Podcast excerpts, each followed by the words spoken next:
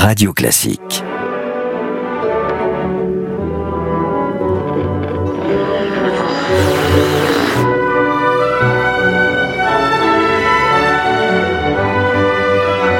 Il faudrait consacrer un livre entier à tous ces souverains qui ont pris le surnom de grands. Louis le Grand, bien sûr, chez nous, Louis XIV, dont nous parlions il y a quelques numéros de ce podcast. On pourrait parler de tous les grands souverains. La grande, la grande Catherine, c'est peut-être euh, l'une des figures les plus célèbres de l'histoire, à juste titre, je pense. Elle va nous donner un peu de fil à retordre, cher Gérald. Bonjour Franck. Alors effectivement, avec Catherine II, on est face à un personnage d'une grande complexité. Elle était d'une incroyable modernité en réalité. Elle est en avance sur son temps. Une impératrice qui s'assume totalement. Euh, elle était intelligente, on va dire adaptable, courageuse, un leader transformationnel en réalité. Il y eut aussi le grand amour de sa vie, le prince Grigory Potenkin, un homme animé par la bienveillance, qui jouera un rôle considérable à ses côtés. Elle a marqué son temps, c'est indiscutable. Elle en a été même peut-être la quintessence. Grand leader, les leçons de l'histoire avec Franck Ferrand et Gérald Carsanti. Avec Wooz, le logiciel leader du staffing qui fait briller vos talents. whoz.com avant d'être grande, Catherine a été petite, évidemment. Elle est née euh, en Poméranie, à Stettin, et il faut jamais perdre de vue cette origine germanique qui joue un rôle absolument essentiel dans l'ensemble de sa vie. C'est bien une Allemande qui va régner sur ces terres slaves, sur toutes ces Russies, comme on disait à l'époque, pour évoquer la profondeur d'un territoire littéralement insondable et que très peu de voyageurs du reste étaient capables d'aller parcourir. Elle était née, je vous l'ai dit, en 1729, très intéressante ça, parce que ça veut dire qu'elle arrive au monde euh, dans la période la plus brillante euh, de la civilisation occidentale. Euh, elle arrive certes sur les marges orientales de cette civilisation, mais à un moment où l'esprit des Lumières est en train de s'épanouir littéralement et de rayonner sur l'ensemble de l'Occident. Or, cette princesse allemande, voilà qu'on la marie à un tsarevitch, on la marie à un héritier du trône de Russie, Pierre Piotr, qui va devenir le tsar Pierre III, un tsar euh, sur lequel on aura sans doute l'occasion de revenir, mais qui se révèle totalement indigne de ses fonctions. Et ce qu'il y a d'extraordinaire, c'est qu'une partie de la haute aristocratie russe, on cite toujours les frères Orlov, bien entendu, ce sont les plus célèbres, dont un a été, euh, enfin les deux peut-être, mais en tout cas un a été l'amant euh, déclaré de l'impératrice Catherine. Toujours est-il que c'est ce complot, cette conjuration, va tout faire pour mettre Catherine au pouvoir. C'est un coup d'État militaire qui a lieu en juin 1762, absolument essentiel ce coup d'État militaire, avec le soutien euh, des troupes d'élite de l'époque, 14 000 hommes qui vont prendre possession de la ville de Pierre de Saint-Pétersbourg et qui feront couronner Catherine à Moscou. N'oublions pas que c'est euh, à la source même de la spiritualité russe que Catherine va venir chercher sa légitimité en quelque sorte. Longue serait la liste des amants de Catherine ou de ses conseillers, les deux se confondent assez volontiers. Le plus célèbre de tous, nous aurons peut-être euh, tout à l'heure l'occasion d'y revenir, c'est Grigory Potiemkin, qui joue un rôle absolument essentiel dans son règne, qui avait dix ans de moins qu'elle, hein, et, et qui a été en quelque sorte son principal soutien trois choses à retenir de Catherine. J'essaie de faire vite, mais là, il y aurait tant de choses à dire. La première, c'est que elle va euh, imposer à la Russie un certain occidentalisme qui fait penser exactement à la politique de Pierre le Grand déjà. Après les règnes d'Anna, d'Élisabeth, elle va revenir à une sorte de Russie européenne, si l'on peut dire, ouverte totalement sur l'Occident et sur sa philosophie. C'est la deuxième dimension, c'est qu'il s'agit bel et bien d'une impératrice des Lumières. On pourrait parler euh, là euh, véritablement d'un despote éclairé. C'était la grande époque des despotes éclairés. Je ne pense pas qu'on puisse ranger le roi Louis XV dans cette catégorie pour diverses raisons sur lesquelles nous ne nous attarderons pas aujourd'hui. En revanche, évidemment, le roi de Prusse, Frédéric II, l'ami et correspondant de, de, Voltaire, en fait partie. Catherine aussi correspond avec Voltaire, qu'elle admire infiniment, au point sans doute d'en être plus ou moins amoureuse. Voltaire est déjà un monsieur d'âge mûr au moment où elle s'éprend de lui, elle ne le rencontrera jamais, mais après la mort de Voltaire en 1778, elle fera acheter sa bibliothèque par Diderot, et Diderot deviendra euh, lui aussi à son tour un des correspondants de cette impératrice. Et la troisième chose, très importante là encore, c'est qu'alors même qu'elle est en train de forger et former son petit-fils, Alexandre, qu'elle a appelé Alexandre par référence directe au grand Alexandre de l'Antiquité bien sûr, alors même qu'elle continue de s'ouvrir à la pensée des Lumières, Catherine va connaître euh, dans la fin de son règne, dans les dernières années, elle meurt euh, en 1796, elle va, dans les 20 dernières années de son règne, euh, donner un grand coup de vis, si je puis dire, un grand coup de barre à droite, c'est-à-dire que après avoir été cette despote éclairée, incarnation des Lumières, elle devient une despote pur et dur, si je puis dire, un véritable tyran politique qui peut-être a fondé ce qui au 19e siècle allait devenir euh, l'autocratie russe. Voilà, à très grands traits ce que l'on peut dire de ce personnage hors du commun qui alors là vraiment s'impose absolument comme un leader. C'est le leader archétypal Catherine II de Russie, Gérald. Oui, tout à fait. Tu citais tout à l'heure Pierre III, hein, son mari, qui aurait fortement déplu à l'un des personnages que nous avons traités dans notre précédent euh, podcast, en l'occurrence Confucius, ah parce que oh c'est tout ce qu'il détestait. d'une faiblesse, d'une incurie. Enfin, il, il, avait tous les défauts. Il avait tous les défauts pour Confucius, ça c'est certain. Alors, le grand malheur est que mon cœur ne peut, ne veut pas vivre une heure sans amour, écrit-elle.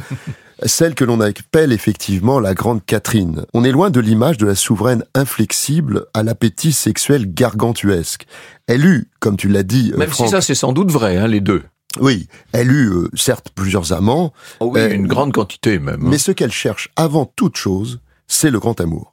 Et ce grand amour, elle va le trouver en la personne de Grigory Potenkin, dont on aura l'occasion de reparler tout à l'heure. Alors, elle est en avance sur son temps, elle s'assume totalement, elle assume sa féminité. Nous avions parlé du féminisme de Cléopâtre euh, dans un épisode précédent, et eh bien celui de Catherine II n'a rien à lui envier. Elle veut combiner le plaisir, l'amour et l'harmonie intellectuelle, et elle ne s'en cache pas. Pour l'époque, c'est évidemment une position inhabituelle, surtout pour une femme. Alors soyons clairs, les monarques masculins depuis la nuit des temps cumulaient les favorites et sans que personne ne soit choqué. Alors elle a juste euh, agi finalement comme un monarque masculin, rien de plus, et elle s'assumait. Comme nous l'avons déjà dit, et tu l'as rappelé aussi, il faut souvent revenir en arrière pour comprendre un leader et pour comprendre la personne qui est devenue un souverain, par exemple. Et en particulier, il faut revenir à son enfance, souvent. Hein. Dans son enfance, elle souffre d'un manque chronique d'affection. D'où sa quête euh, éperdue d'amour, d'où aussi sa volonté de se créer un réseau de relations denses et de haut niveau.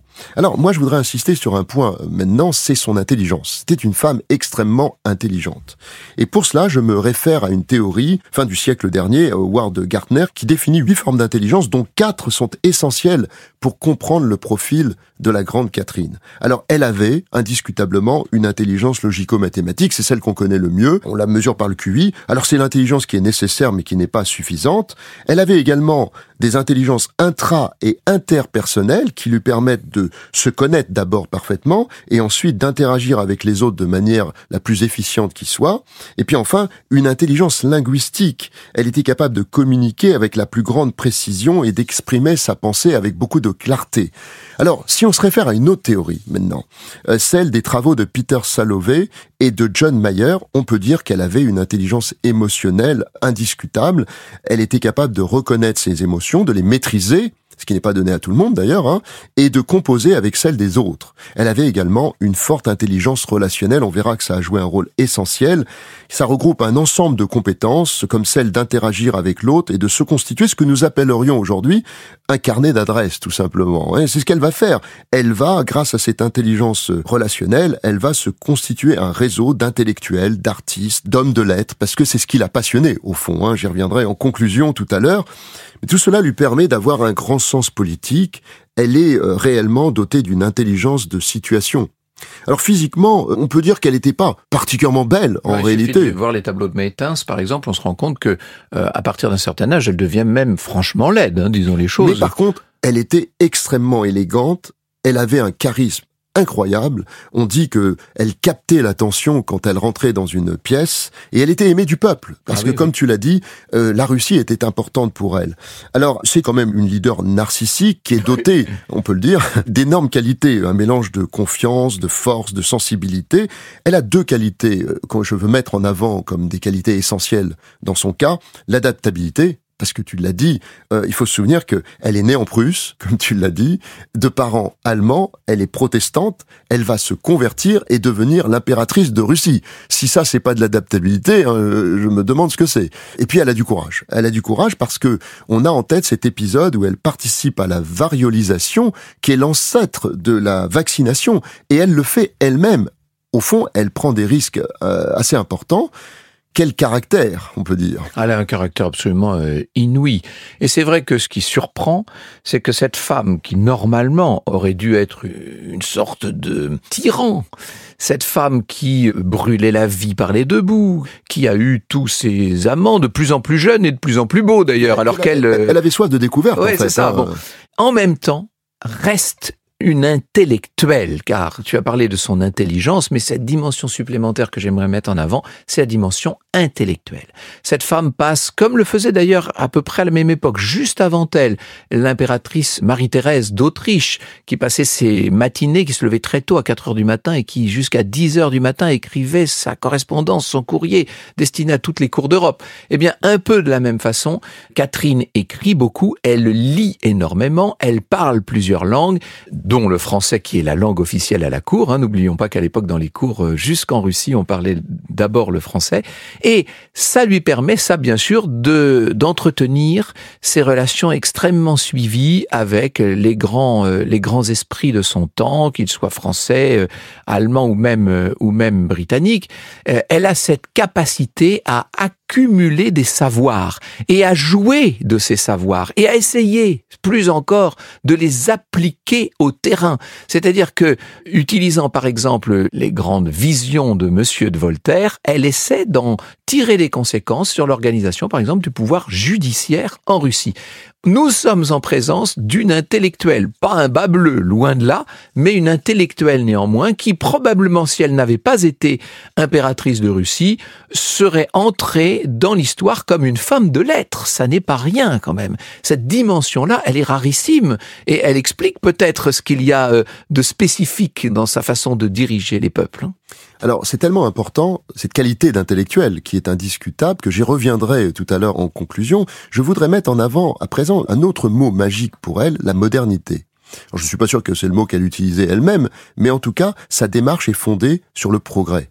Alors, il faut dire, c'est une autocrate qui a tous les pouvoirs, elle est un peu de droit divin, hein, on peut le dire, Catherine II, et elle va faire entrer la Russie dans le siècle des Lumières. Quand elle prend les rênes de la Russie, on peut dire que la Russie est encore dans un système féodal euh, où le servage est la règle, alors même qu'au même moment, l'Angleterre est en pleine révolution industrielle, hein, c'est les prémices du capitalisme. Les États-Unis prônent la liberté individuelle, la démocratie. La France, on l'a dit, on est dans la France flamboyante qu'elle admire Et- profondément. Et elle va assister de loin à la Révolution française, qui la terrifie qui la terrifie, je vais en dire un mot tout à l'heure. Alors, elle va moderniser donc l'Empire russe, elle mène des réformes importantes et des transformations inédites. Elle est dans un leadership dit transformationnel. Alors, ce qui suppose de maîtriser plusieurs disciplines. La première, c'est une compétence organisationnelle, la capacité à mettre en place une bonne gouvernance. La gestion des talents, en point numéro 2. En point numéro 3, la capacité à utiliser toutes les techniques disponibles de l'époque. Alors aujourd'hui, on parlerait de la tech et du digital, mais c'est la même logique qui s'applique. Et puis enfin, la capacité à construire des tissus relationnels. Nous parlons aujourd'hui des réseaux sociaux. Alors, reprenons-les rapidement pour voir comment elle collait finalement à ce scénario de la transformation. Eh bien, tout d'abord, pour l'organisation, elle s'inspire de l'esprit des lois de Montesquieu elle s'attelle à promouvoir des valeurs qui lui tiennent à cœur en matière d'ordre public. Elle sait détecter des talents, indiscutablement, d'ailleurs très jeune, et elle les fait grandir. Les bonnes personnes aux bons endroits au bon moment pour accomplir les bonnes missions, c'était un peu sa devise. Elle est admiratrice des Lumières françaises. Elle va s'intéresser notamment à l'encyclopédie de Diderot et d'Alembert. Elle va disposer ainsi de l'état de l'art des connaissances de l'époque et elle va s'en servir pour dynamiser l'agriculture et l'industrie. Elle va changer littéralement la physionomie de la Russie via de vastes chantiers de progrès techniques. Et enfin, eh bien, elle va construire effectivement des réseaux euh, exceptionnels avec les plus grands intellectuels européens grâce justement à l'intelligence relationnelle dont je parlais tout à l'heure. Catherine II est indiscutablement le leader transformationnel par excellence.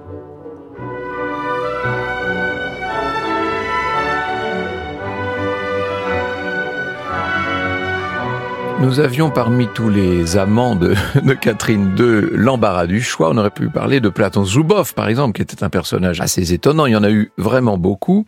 Le plus célèbre de tous, c'est celui qui, en quelque sorte, aura été son compagnon.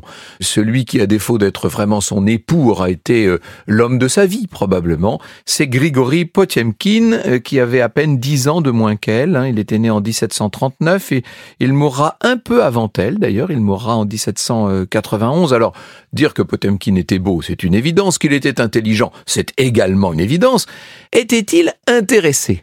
Est-ce qu'il a séduit volontairement l'impératrice pour euh, sortir de la condition relativement médiocre qui était celle de sa famille. Hein? il était issu d'une famille d'officiers euh, de deuxième ordre. Toujours est-il qu'il a fait preuve, aux côtés de l'impératrice, d'une très grande maîtrise.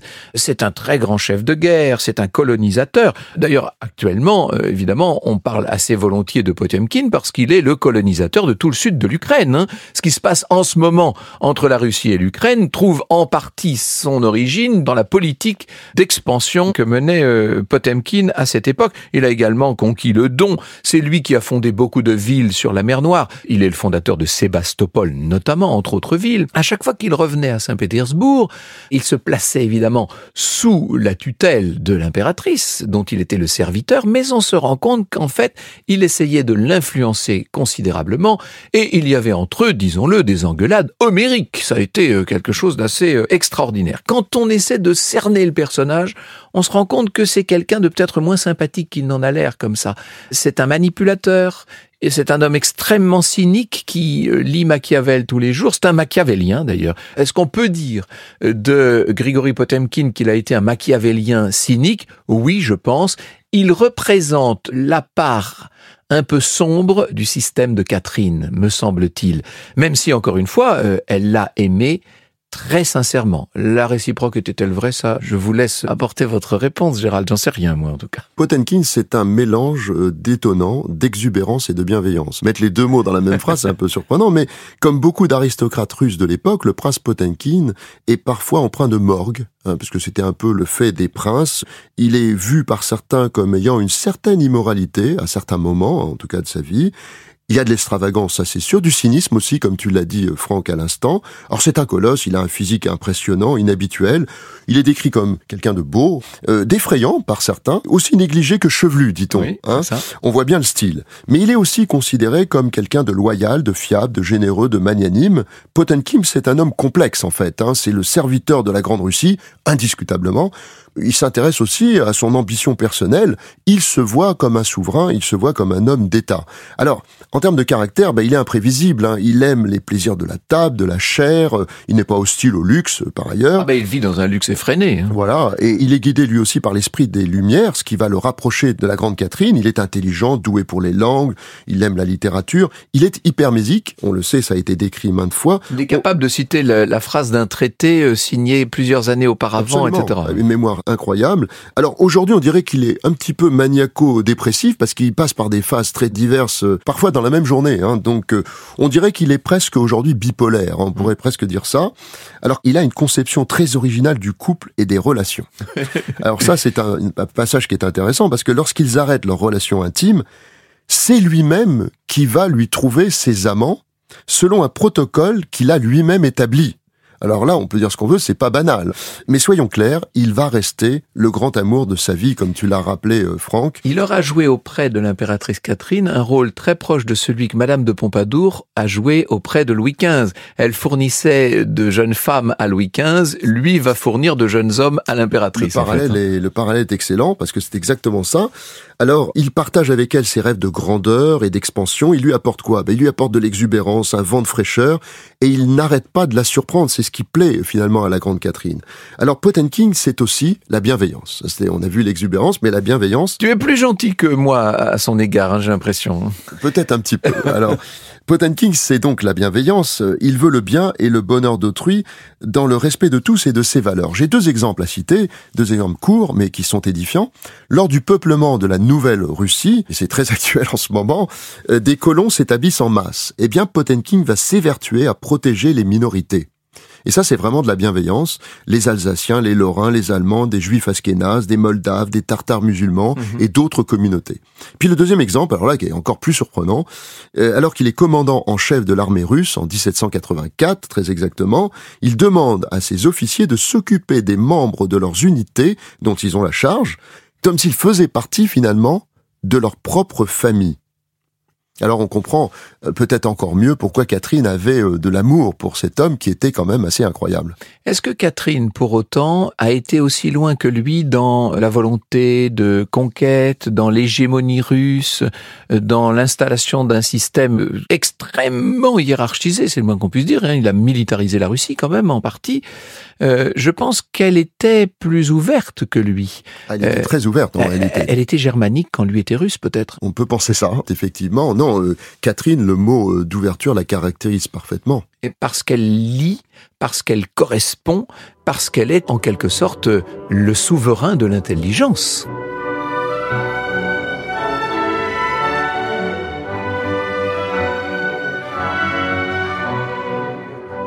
C'est un peu sur ce point que je voudrais conclure, parce que Catherine II, on la connaît comme une autocrate réformatrice, hein, on en a parlé, c'est une conquérante hein, aussi, hein, il faut le dire, c'est une femme de grande modernité qui assumait ses choix de vie et puis aussi ses idées, mais c'est d'abord et avant tout une intellectuelle, comme tu l'as dit Franck, elle est boulimique de savoir, et elle va tisser ses relations pour alimenter ce savoir.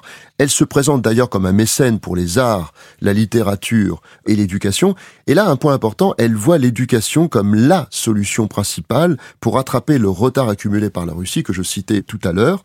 Et elle va notamment faire beaucoup pour les jeunes filles nobles en particulier. Elle va créer la première institution de formation, la première école de formation pour ces jeunes filles, l'Institut Somni, sur le modèle de ce que fit Madame de Maintenon. Bien sûr. Elle est toujours en référence à la France. Alors, elle va se réfugier très jeune dans les livres, euh, au-delà des romans. Elle va lire Plutarque, Tacite, l'esprit des lois de Montesquieu, dont j'ai parlé tout à l'heure. Elle invite les philosophes français à venir. Euh, alors, euh, ils se précipitent pas parce que ça les effraie un petit peu. Hein. c'est très très très loin, hein, disons les choses. à l'époque, faire le voyage, c'est pas rien. Hein. Ce n'est pas rien. Alors, elle va convaincre plusieurs intellectuels de venir s'installer en Russie. Elle entretient une relation épistolaire, on peut le dire avec Voltaire, qui sera un grand défenseur de la tsarine, en France notamment, mais il n'ira jamais en Russie, lui non plus. Hein.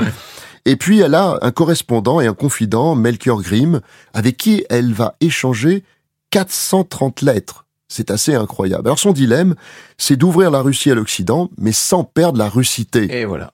Parce qu'en réalité, euh, on est en pleine révolution française, et elle a très peur que certaines idées subversives pourraient venir euh, finalement menacer l'autocratie russe à laquelle elle tient évidemment. Mais elle est, et je terminerai par le mot que tu citais tout à l'heure, elle est d'une grande ouverture d'esprit. Par exemple, elle accepte le bouddhisme que nous avons traité il y a pas longtemps dans un des précédents podcasts comme une religion d'État. Je pense, Franck, que si elle était euh, parmi nous aujourd'hui, elle aurait puisé quelques belles idées dans nos podcasts. Oui, il faudrait qu'on fasse un peu attention à nous, peut-être, hein, quand même. Oui, dans la Russie de cette époque, il fallait faire preuve de prudence, euh, c'est évident. Une autre période critique de l'histoire de l'humanité sera celle que nous allons découvrir ensemble la prochaine fois avec un personnage incroyable, Winston Churchill.